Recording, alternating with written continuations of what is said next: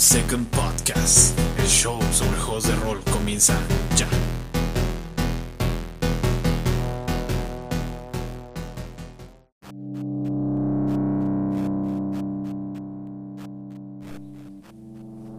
¿Qué tal aventureros y referees? Bienvenidos a otro episodio de su podcast Roll por Second. Yo soy Irving Morales, host y dueño de esta plataforma y como de costumbre estoy bastante contento de estar de vuelta aquí con otro episodio para todos ustedes, el cual nombré, eh, porque odio la palabra homebrew. Homebrew, esa palabra la odio definitivamente. Pero antes de que comencemos el tema principal, justamente que es el que acabo de mencionar, vamos a ir a la esquina de la mesa donde platicamos acerca de qué es lo que está sucediendo en nuestras vidas sobre gaming. Vamos para allá.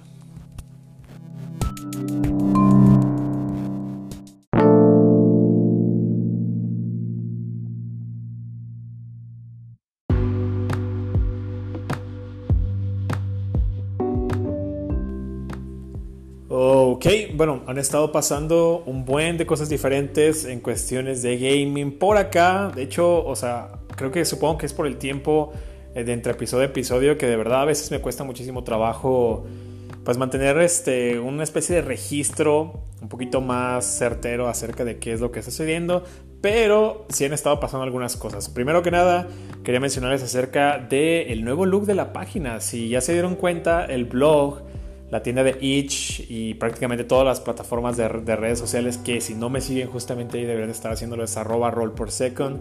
En Twitter principalmente, seguimos después por ahí con Instagram y pues obviamente también está por ahí el canal de YouTube. Entonces todo este cotorreo ya tiene un nuevo look, tenemos por ahí este, un logo que la verdad se me quedó bastante, bastante genial. Entonces si ya lo checaron, cuéntenme por ahí qué les pareció, dejen un mensaje, manden algo por ahí, estaría eh, bastante pues contento de leer qué es lo que, lo que piensan acerca de ustedes de eso. Y otra cosilla, ok, gaming, sobre gaming. Eh, justo estoy checando aquí una pequeña lista que tengo a la mano. Primero que nada, los solo juegos. He estado jugando un montón de juegos solitarios y algunos otros que no son, pero adaptándolos debido a que se me hace que es un poquito más práctico, eh, pues prácticamente sentarte a jugar tú contigo mismo es, es más fácil que juntar a la gente, ¿no? No porque sea mejor, pero sí es una experiencia diferente que definitivamente deberían de probar alguna vez. Y si hay unos juegos muy chidos, eh, especialmente de Wargaming, para jugar. Entonces yo he estado jugando un poquito de Tunnels and Trolls, que básicamente es una versión alterna de DD. Eh, curiosamente fue la primera versión de juego de rol que les llegó por ahí a Europa. Entonces si es un juego muy viejo, se siente muy OSR. Y lo chido o lo padre es que tiene aventuras prácticamente creadas para un solo jugador, o sea, con esto en mente. Entonces son unas aventuras que preceden a las Choose Your Own Adventures o básicamente escoge tu propia aventura, ¿no? Las cuales son esas aventuras que pues puedes jugar prácticamente tú solo escogiendo el camino que quieres tomar, ¿no? Entonces, he estado jugando un poquito de Tunnels and Trolls y también estuve jugando Dark Fort.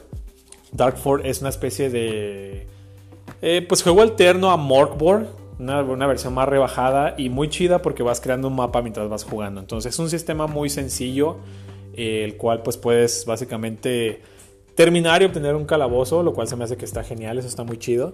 Y aparte es entretenido, o sea, es un juego demasiado básico, pero está padre. Entonces si lo pueden checar por ahí, creo que ese viene con una revista, no me acuerdo cómo se llama, es de los aditamentos, déjame ver si la tengo por aquí a la mano.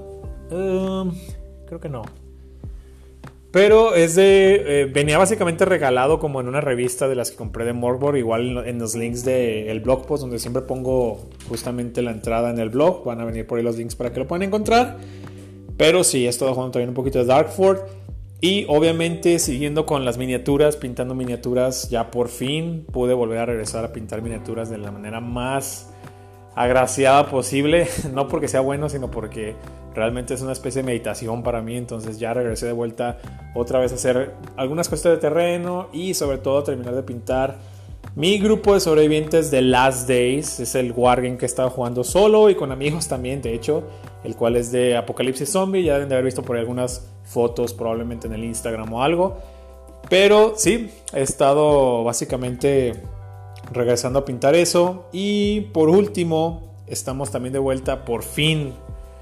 Otra vez la vida ya poco a poco empieza a cobrar en normalidad, ya estamos de vuelta en presenciales, ya este, la mayor parte del grupo está prácticamente vacunada de todo, medidas y demás, entonces está muy chido que ya se pueda regresar a, las mesas. Lo padre fue que esta semana pasada incluso jugamos por ahí el primer wargame del grupo, o sea, los, los puse a jugar un poquito, eh, un wargame basado en las reglas de un libro que compré hace poquito que se llama One Hour Wargames o Wargames de una hora, ¿no? Entonces lo que hace este sistema es que puedas agilizar alguna batalla con objetivos, todo muy chido, básicamente en una hora, pero no tenían como que planeado o no venía especificado el sistema, ah, digamos, de fantasía o algo por el estilo. La calle. El sistema de fantasía, así que pues tuve que hackearlo, adaptarlo para fin de poder jugar una especie de versión fantástica, pero la verdad nos fue genial. Y pues obviamente nuestro juego de rol ya regresó también otra vez a andar y ahorita estamos explorando las, las venas de la tierra, Veins of the Earth. Estamos por ahí checando el Underdark y eso. Nuestra aventura y nuestros pasos nos han llevado por allá, pero todo va genial respecto a eso. Entonces, bastante contento con todos los cambios y todas las cosillas que se han presentado de juego durante estas semanas. Así que si algo les interesa, ya saben que los links los van a encontrar en el blog, va para que lo chequen.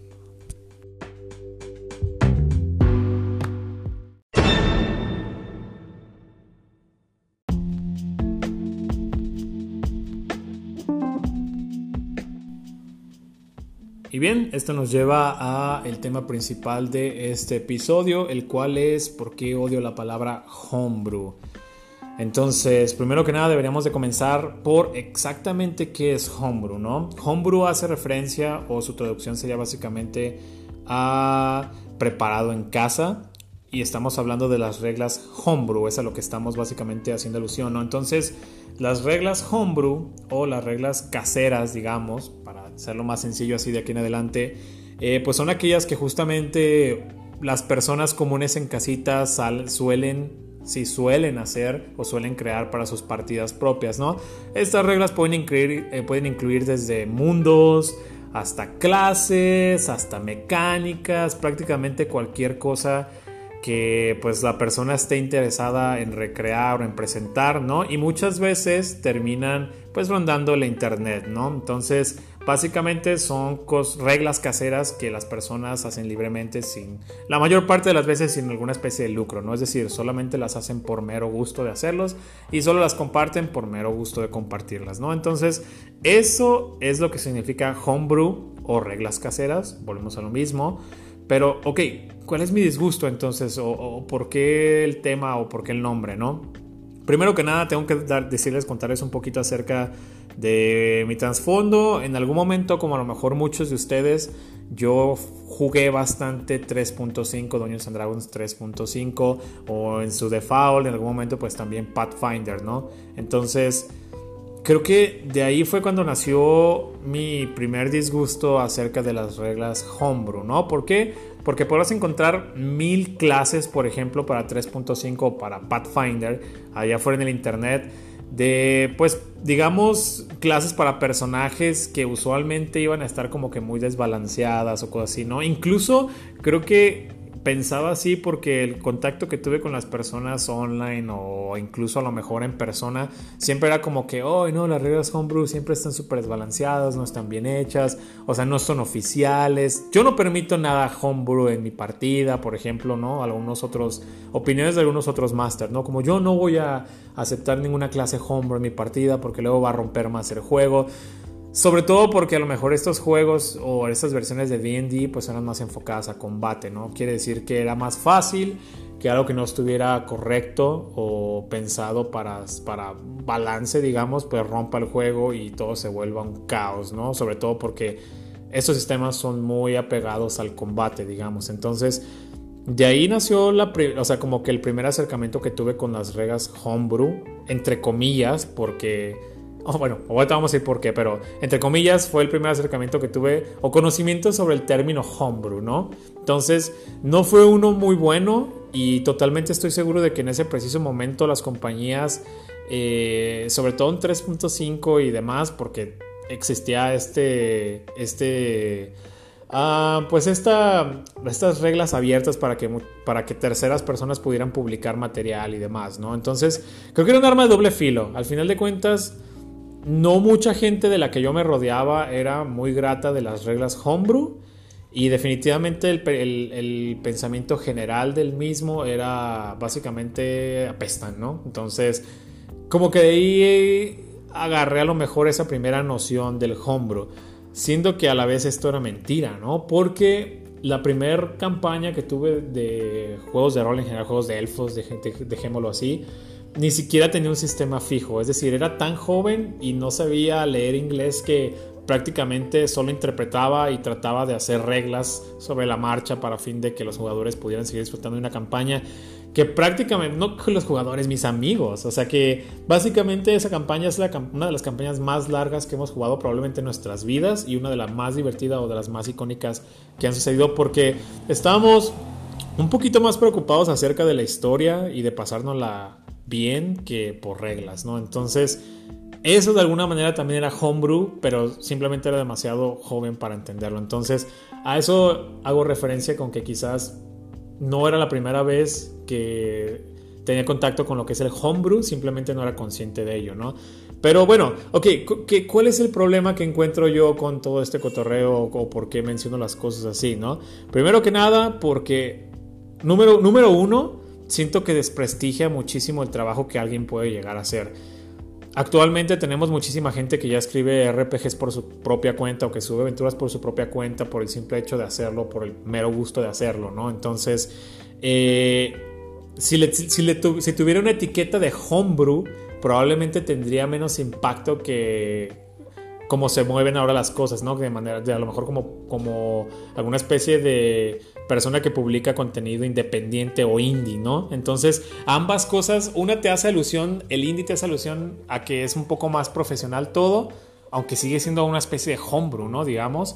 Entonces, la palabra en sí siento que desprestigia muchísimo el trabajo que alguien puede llegar a hacer con algo homebrew. O sea, que sea homebrew no necesariamente quiere decir que va a ser malo, ¿no? Entonces, ya llegamos a una época donde incluso la cerveza, por ejemplo, hay muchísima gente que hace cerveza de manera muy artesanal eh, o muy de casa y son productos excelentes, ¿no? O sea, el, tiempo de darle una presentación eh, pues más formal y más sólida al producto. Entonces, esto sucede incluso con los juegos de rol. Entonces, definitivamente siento que, personalmente siento que desprestigia muchísimo el trabajo que alguien puede llegar a hacer, ¿no?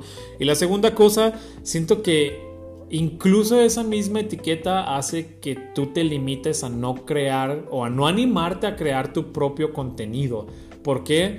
Porque a lo mejor piensas que va a quedar como los homebrews que llegaste a ver a lo mejor alguna vez en internet horrendos, ¿no? O algo así. O a los que tus masters te contaban que eran horrendos y todo esto. Entonces, ese es otro punto que también no me gusta. Evita la creación de tu propio contenido. Y definitivamente aquí tengo que hacer un énfasis más grande de verdad, creo que si estamos en el hobby de los juegos de rol es porque nos gusta crear cosas. Al menos ese es el punto más fuerte para mí y es una de las cosas que más me mantiene atado al hobby y que ningún otro hobby, independientemente de, su naturaleza, me, permite hacer o, hace que, lo, que, lo, que lo logre a ese punto, ¿no? Porque estamos hablando que en los juegos de rol, pues básicamente vas a crear desde un mundo personajes eh, locaciones, armas, cultos. O sea, prácticamente todo es crear, por ejemplo, del lado del Game Master. Y no solo del Game Master o del referee, de hecho, también del jugador, ¿no? Porque luego a veces también a los jugadores se les olvida que ellos pueden crear toda la atmósfera que rodea a su personaje, ¿no? O sea, tú como jugador me puedes contar de dónde viene tu, tu personaje. Si esa, si esa locación no existe en mi mapa, creo que tienes una obligación de decirme al menos por lo menos, si no me dices dónde está, tienes la obligación de por lo menos decirme cómo es o qué hacen allí, por qué salió de allí, qué tipo de cultura es. Entonces, incluso como jugador tienes derecho y debes definitivamente de crear contenido, ¿no? De crear cosas. Entonces, esa es la otra cosa y es una de las cosas que más me duelen acerca de esta palabra. El que no te permita o el que... No es que no te permita, más bien como que trate de evitar eso debido a todas las cosas que lo rodean. Y ahora que lo pienso, quizás puede ser que solo me tocó a mí así. Digo, quizás puede ser que a lo mejor dentro de mi ambiente era más dado esta situación. Eh, no sé si sea así, digo, al final de cuentas es un pensamiento que quería compartir con todos ustedes y que definitivamente me gustaría eh, comenten a lo mejor ahí en el blog o incluso en redes, como gusten contactarme, cuál es su experiencia acerca de la palabra homebrew. ¿Ustedes cuándo escucharon de ella? ¿Les parece bien o no? O a lo mejor en su círculo de amigos eh, de rol o de hobby quizás tendrían otra especie de expectativa o vista acerca de esta palabra o de este tipo de reglas caseras, ¿no? Entonces, definitivamente contáctenme por ahí y háganme saber qué es lo que piensan ustedes, cómo les fue a ustedes respecto a eso. Y para cerrar tema, amigos, definitivamente sigan creando más cosas. No importa si eres jugador, no importa si eres referee, si eres game master, si eres keeper, si eres DM, si eres sigue creando contenido. Obviamente consumiéndolo también es parte de todo, ¿no? Pero siento que para mí el contenido que compro o que consumo solo hace que, que refuerce mi manera en la que trabajo y en la que percibo y en la que proyecto ideas a la hora que yo creo contenido. Entonces, definitivamente seguir consumiendo rol ayuda a que pues cambie toda esta perspectiva y probablemente debe de fortalecer aunque sea un poco en algún punto la manera en la que creas cosas nuevas, ¿no? Entonces es como una especie de círculo que se nutre de una manera u otra, por así decirlo, ¿no? Incluso pues también leer cosas y ver reglas y ver, o sea, me gusta mucho a lo mejor platicar también con otras personas y que me cuenten acerca de ellos cómo hacen cierta cosa, ¿no? Entonces ese toda esa conversación al final de cuentas pues sigue nutriendo la manera en la que creces, creas y haces, ¿no? Entonces definitivamente si quiero que se lleven algo de este cotorreo, de este podcast o de este episodio en específico es, por favor no dejen de crear contenido, de hacer cosas propias de verdad y definitivamente no tengan miedo en compartirlas allá afuera o si no las quieren publicar pues por lo menos compártanlas con sus players, compártanlas con otros masters y definitivamente sigan haciéndolo, ¿va? Entonces... Espero les haya gustado el episodio. Definitivamente cuéntenme cómo les sucede a ustedes, qué piensan ustedes, cómo era en su grupo, todo esto relacionado acerca de las reglas caseras.